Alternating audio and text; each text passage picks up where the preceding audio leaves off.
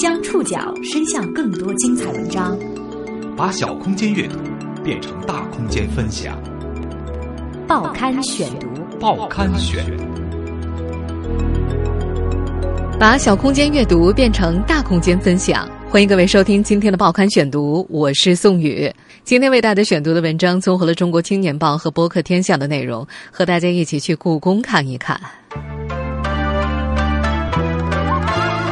从九月初开始，故宫里的长队成了全国的热门话题。我现在是在午门城楼上，如果来过，几乎每天观众都会在武英殿门外排起长队。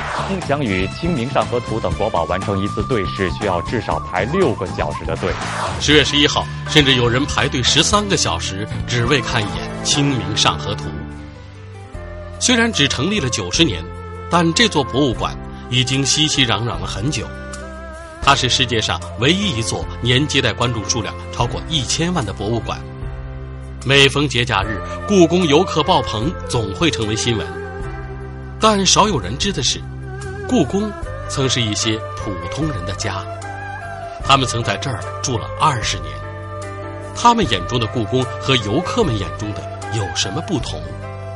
报刊选读今天为您讲述：住在故宫。从九月八号开展以来，故宫的石渠宝笈特展异常的火爆。这些天啊，为了一睹国宝《清明上河图》的真容，观众排队参观到后半夜时有发生。我相信你肯定在自己的社交网络上看过故宫排长队的画面。早上九点不到就来了啊，一直排到现在，还带着小孙女啊。就是他要看，他要看，哎，不是我要看，是他要看。能看懂吗？看懂了吗？啊，我看懂。真的很震撼，哎，就算看不懂也要体验一下。要说这最壮观的排队画面是在十月十一号晚上上演的，因为十月十二号上午，石渠宝笈特展开始换展了。为了抓住最后的机会，在十一号晚上有上千名观众通宵排队。现场的工作人员说呀，排在队尾的游客至少排了十三个小时。石渠宝笈特展十二号换展之后，将会展出像冯承素摹《兰亭帖卷》、周文具的《重平会棋图》、黄庭坚的《朱上作帖》等重器。但是，故宫博物院院长单霁翔肯定地说，从十二号往后，应该就不会排这么长的队伍了。而对于年过四旬的刘景谦来说，游客们排长队看《清明上河图》的武英殿。是他分外熟悉的地方，那是他当年上学路线的中间线。因为曾经在故宫里生活过近二十年，刘景谦习惯性的管去故宫叫做回家。他在派出所登记的第一个户口地址没有门牌号码，简短的不可思议，一共就五个字：故宫西角楼。有人曾在故宫里住过，住在故宫是一种什么样的感受呢？今天的报刊选读，我们就和刘景谦一起去感受一下。刘景谦每年都会在春秋两季，爬上景山山顶的万春亭望一遍故宫。从这个角度啊，他可以复盘整个和故宫为伴的青少年时代。从一九八二年到一九九二年，他每周六天保持同样的往返线路，从东华门入宫，一路往西。经文华殿绕过协和门，横穿太和门前的广场，绕过西河门，路过正在进行石渠宝笈特展的武英殿，一直走到西华门出宫，然后再到学校。放学之后再沿着原路返回。这段路最开始靠步行，十岁那年他学会了骑自行车。故宫占地七十二万平方米，大小院落九十多间，房屋九百八十多间。这些停留在纸面上的数字，不少是石景谦用十年时间一步一步的用脚丈量过的。当时青春年少，做完作业之后又无所事事的姑娘，真真切切的感受到了故宫到底有多大。以故宫为家是一种什么样的体验呢？在故宫还没有成为全国甚至全世界热门的旅游景点之前。这些生活在故宫里的人们，又看到了一个怎样与众不同的故宫？报刊选读继续播出。住在故宫。八岁之前，刘景谦的家住在故宫神武门西角楼。早在上世纪五十年代，故宫从北向南沿着城墙为职工盖了一片家属区。最南边的独门小院住过古建专家郑连章、照相复制专家赵鹏柱。西角亭底下的高台阶环绕了五六家住户。故宫书画鉴定专家单国强、瓷器鉴定专家叶佩兰都住过这里。刘景谦家就在这中间儿。那时候啊，沿着紫禁城墙和西筒子合起的五排坐北朝南的平房，大概装了三十多户人家。刘景谦的父亲刘玉是故宫修复厂。也就是今天的故宫文保科技部的职工，一开始主要负责复制故宫存藏的古书画印章，后来成为故宫的文物修复专家。在刘玉入宫的年纪，故宫并不是一个好去处，待遇差，分不出房子。刘玉高中毕业之后被分到了故宫，是受地主成分的牵连。那时候工厂不要，没有选择，只能够去故宫。当年更红、待遇更好的去处是历史博物馆、军事博物馆，就连鲁迅博物馆也比故宫要火。故宫是旧的，是前朝遗物，又和刚被砸碎的皇权藕断丝连，带着原罪。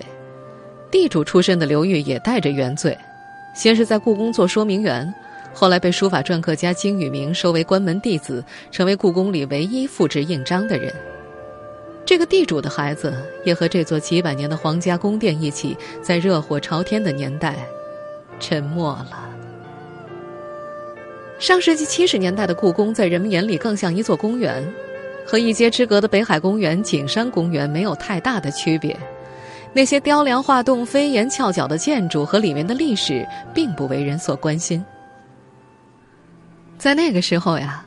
还是小姑娘的刘景娟最喜欢的地方是御花园，里面有堆绣山、花圃、喷泉。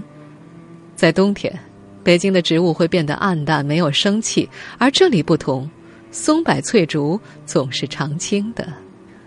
但是他最常去的地方是坐落在故宫西北角的修复厂，这里望着慈宁宫的后墙和故宫最完整的雨花阁佛堂，与坐北朝南敞亮的宫殿不一样。修复厂的几排房子东西并列，老人们管这里叫西三所。据说曾经是冷宫，所有人都在埋头干活，没有人和小姑娘说起故宫的历史。在那个时候，帝王将相、才子佳人是四旧。新政权初创时期，文艺作品言说的是抗战，历史主题是革命史。不过，季节的变化和这些并没有关系。刘景谦记得，春天的时候，东华门内的草地上有大片的二月兰，文华殿面前的海棠花，协和门南侧的丁香花，断虹桥以北的十八槐和承乾宫的梨花，御花园的牡丹和芍药总是此起彼伏的开着。站在太和门广场，刘景谦指着眼前的地砖说：“你知道吗？以前早晚六点多呀，广场上都是乌鸦。”汽车从他们中间经过，乌泱泱飞起来一大片。那时他在上学的路上，经常能在故宫里遇见乌鸦、喜鹊、野猫和黄鼠狼。后来不止一个人问过刘景谦，在故宫里走夜路有没有遇到过鬼，令他哭笑不得。西三所的院子在当时其实是挺热闹的，木工室门前有杏树，其他院子里有塔松、枣树，裱画室的门口有葡萄架子。魔化室的院里还有香椿树、核桃树、柿子树。最让年少时的刘景谦觉得奇怪的是，蝴蝶就专爱往花椒树上落。春天里摘香椿，男职工爬上房，用竹竿铁丝拽下来回家炒鸡蛋拌豆腐。秋天里打枣是个隆重的日子，有时候会专门挑在周末，办公室全员出动，专门派人拿着脸盆在树下接。接来的枣，各个工作室均分，不偏不私。核桃的叶子很大很绿，外皮是绿色的，鲜核桃仁是白色的，和市场上的一点儿也不一样。在物资匮乏的年代，这些都是故宫的恩赐。当年故宫的孩子们最解馋的路子，就是到离修复厂最近的小卖部买个一粒的维生素面包。小卖部的位置就是如今对外展出的军机处。紫禁城城墙和筒子河中间长满了茂盛的树木，塔松、国槐、洋槐、柳树，那是名副其实的宫墙柳。上世纪八十年代，年轻人常常躲在树林里读诗、吹小号、谈恋爱，西角楼的孩子们就经常跑去拆他们，把人轰走，其实是不想让他们来占自己的地盘儿。日暖天长的夏天也不错啊。刘景谦曾经带着班里七八个女生在故宫骑车，夏天的傍晚，从神武门进，绕着故宫里面内侧的大路到西华门，再从西华门骑到太和门广场，骑到东路回神武门，就这样在故宫里面骑个五六圈，直到天黑才出来。冬天是让他又爱又恨的，一到冬天，西筒子河结冰，穿冰过河上学能比平时省上一大半的路，冰面。还是个天然的溜冰场，在河面上走冰对小孩子来说极有吸引力，但是，一遇到刮风下雪就麻烦了。太和门广场南侧的东西拐角都是风口，一刮风就骑不动车。游览区之外，故宫的雪是没人扫的，有时一个月都不会化。今天的北京人开玩笑称故宫是一环里，意思是城市真正的靶心区。不过。上世纪七十年代，住在一环里的生活并不方便。报刊选读继续播出，住在故宫。北京人把紫禁城的护城河叫做筒子河，筒子河全长三点五千米，水面宽五十二米，深四点一米，隔开了故宫和河对岸的生活区。在那个时候啊。刘景谦从西角楼的家里去学校北长街小学，要走一段长路。先从故宫西角楼走到神武门，一路向西，再往南转。故宫南北长九百六十一米，东西宽七百五十三米，再加上五十一米宽的筒子河，这段路将近三站地儿。隔着西筒子河的北长街副食品商店，供应着故宫人的米面粮油。那会儿啊，营业员经常冲着对岸喊话。西角楼的豆腐来了，可是等到宫里的各家各户准备好粮票，端着盆子赶到的时候，豆腐已经没了。当时故宫人最盼望的是筒子河上能够架上一座桥。刘景谦八岁那年，每天需要穿行的距离变得更长了。他家从故宫西角楼搬到了东华门的东大房，这一溜坐东朝西的平房。据说最早是紫禁城护卫住的，房间比原来倒是大了六平米，开门就是故宫城墙，但是后窗紧邻筒子河，屋里的地面很是潮湿。故宫东门外就是东城区，原本可以就近到东城上学，但是刘景谦的妈妈舍不得放弃西城优渥的教育环境，没有给女儿转学。刘景谦开始穿宫，想尽一切办法抄近道。最让他高兴的是，中午去父亲的办公室吃饭，可以少走一半的路。西三所的后门的门槛儿有时没锁，他会从厚重的红门下爬进去。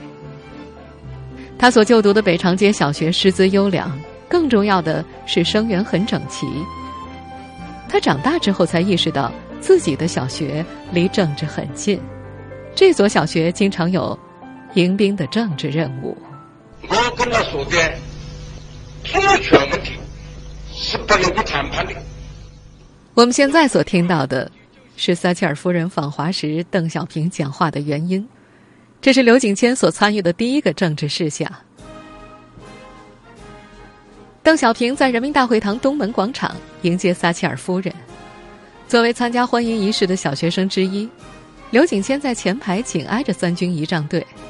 时任北京军区司令员的秦基伟操着浓重的湖北红安口音走到邓小平的面前，汇报列队完毕，请首长检阅。刘景谦和同学们根本就听不懂秦基伟说了什么，只觉得这个穿着军装的人在大声喊，表情严肃厉害的很，再加上礼炮一响，吓得一哆嗦。不过，类似的场面，他和同学很快就应对自如了。邓小平、陈云。李先念、胡耀邦等党和国家领导人，北长街小学的迎宾队都见过。上世纪八十年代的时候，领导人还派秘书走过来慰问小朋友，摸着他们的头，问他们累不累。让刘景谦印象深刻的还有中学时的一节化学课，女老师正在给学生做实验，突然一声脆响，学生们以为试管爆了。特别有经验的老师镇定地说：“都坐着别动啊，我去看看。”他所就读的二十八中和中南海一墙之隔，教导主任搬梯子爬上去看了看墙外的长安街，对着下面嘱咐：“今天啊，早点放学吧。”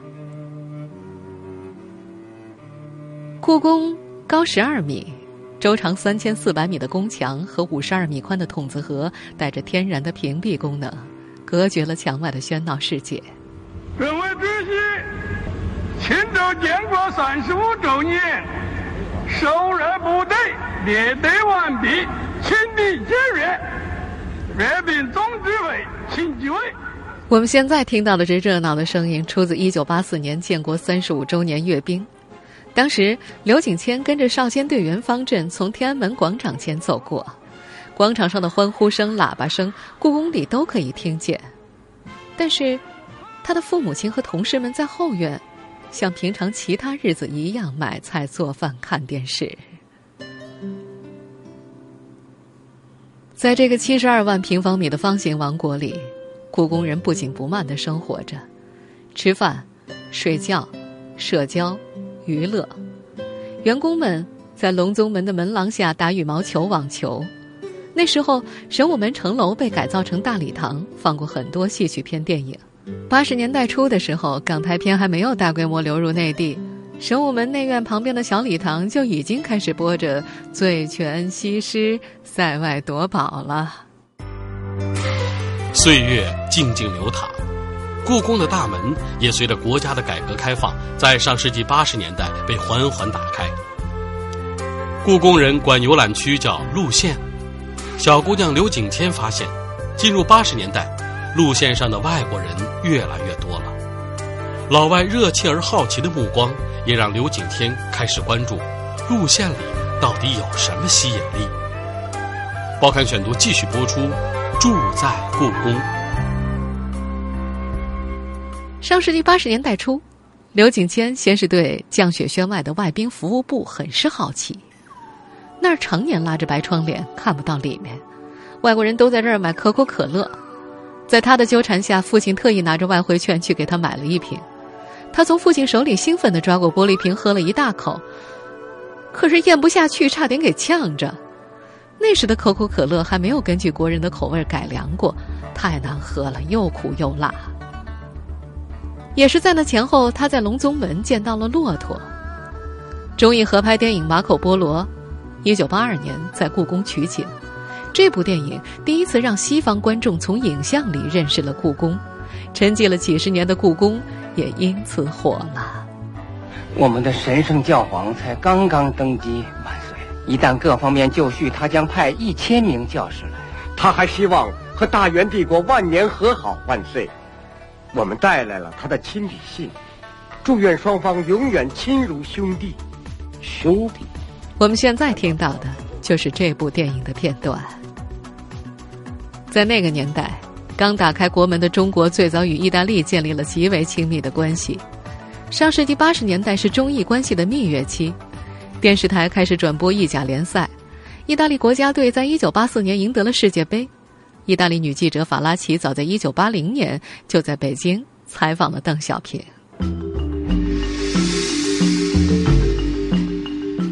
这段音乐你肯定熟悉，这是老电影《末代皇帝》的片头曲。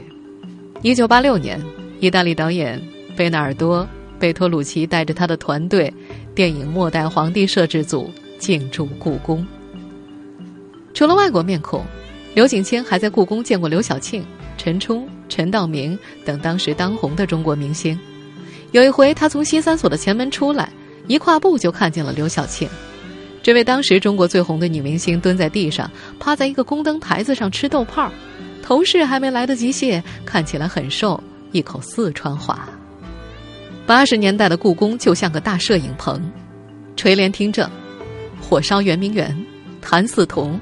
末代皇帝，你方唱罢我又登场，就像是现在的横店一样。那时的故宫毫无保留地敞开了怀抱，虽然这在国际上并不合规矩。一座古建筑，一座博物馆，竟然变成了电影拍摄地，刘景谦很心疼电影里的真东西。要知道，末代皇帝的摄像机和演员是真的进了太和殿的。他说，那时候故宫人可傻了。当故宫学会拒绝这些事情的时候，人们反而对前朝历史和故宫越来越热切，越来越好奇。皇宫生活更加频繁地出现在影视剧里。为了重新模拟那个时代的建筑，专门的影视基地接二连三地建立起来。一九九六年，所有原来居住在故宫的家属全部搬迁离宫，故宫变成真正的合乎规制的博物馆。时至今日，这座博物馆已经和昔日住客们的记忆相去甚远。报刊选读继续播出，住在故宫。现在的故宫早就变成了一座真正的合乎规制的博物馆，而刘景谦一家离开的时间更早一些，那是在一九九三年的八月十九号。一九九八年，留下五千多枚复制印章的父亲刘裕也从故宫退休了。离开故宫一直到二零零三年之前，刘景谦都没有回去过。他说，现在宫里人相见最多的场合是追悼会。二零零五年的刘炳森追悼会。是大搬迁之后老故宫人聚的最全的。刘炳森曾经和刘景谦的父亲刘玉在故宫院内的东北角的单身宿舍做了三年室友，互相多有帮扶。刘景谦入学前，当时已经有声明的刘炳森还专门买了书包和铅笔送到他家里。刘炳森、刘玉、陈浩然、赵鹏柱是关系最好的老伙计。去年四月份的时候，还健在的三位又回了趟西三所。老人们听到消息，二零一六年故宫里所有的办公场所会迁移到神武门下现代化的办公室里。而从小在故宫长大的刘景谦开始重新审视故宫以及自己过去的生活经历，是在二零零五年前后。那时候文物热、收藏热带红了一批鉴定专家，还有当年行家里手看不上的玩主。刘景谦发现，好多人都是故宫里出来的。也是从二零零五年左右开始，刘景谦逐渐关注文物，他有意识地搜集清廷服饰、饮食考据类的书，有意识地学习故宫历史，了解它的文化艺术。他也会看近些年越来越火的清宫戏，比如《甄嬛传》，但是他不把剧情和故宫联系在一起。二零一二年，借中央电视台给父亲拍摄纪录片的契机，刘景谦又回了一次西三所。小时候觉得特别大的房子、桌子、椅子、柜子，好像都不如以前那么大了。而今年，和西三所一墙之隔的慈宁宫和寿康宫，也在十月十一号正式对外开放。这是故宫博物院九十年建院史上的第一次。刘景坚觉得，属于自己童年的最后一块封闭处所，也被打开了。那些看过清宫剧、希望在故宫里寻觅踪迹的游客，会得到极大的满足。寿康宫，甄嬛的原型，重庆太后的居所；而慈宁宫则频繁地出现在清宫剧里。这座宫殿是当年的孝庄皇后大玉儿、圣孝献皇后住过的殿宇。站在隆宗门，刘景谦可以望见慈宁宫的檐角。和中轴线上作为门面担当的太和殿乾清宫一样，它已经被整体重新上色，金色的琉璃瓦熠熠闪光。他一眼就认出了一个尖角，那是雨花阁。他记得，小学四年级开学的第一天，他发奋要好好学习，便搬了把椅子坐在魔化室后屋的台基上，望着雨花阁的飞檐翘角，背完了语文课本的第一篇《海上日出》。不过，望见这一切景色的最好地点在景山，景山山顶的万春亭是公认的俯瞰故宫最佳观景点。从这个八十九点二米的高地向南看，故宫的红墙黄瓦和琉璃华丽的光泽在阳光下呈现出磅礴的气势。刘景谦喜欢景山，他一遍一遍地站在这个高地上望着南边，脑子里复盘着对故宫的记忆。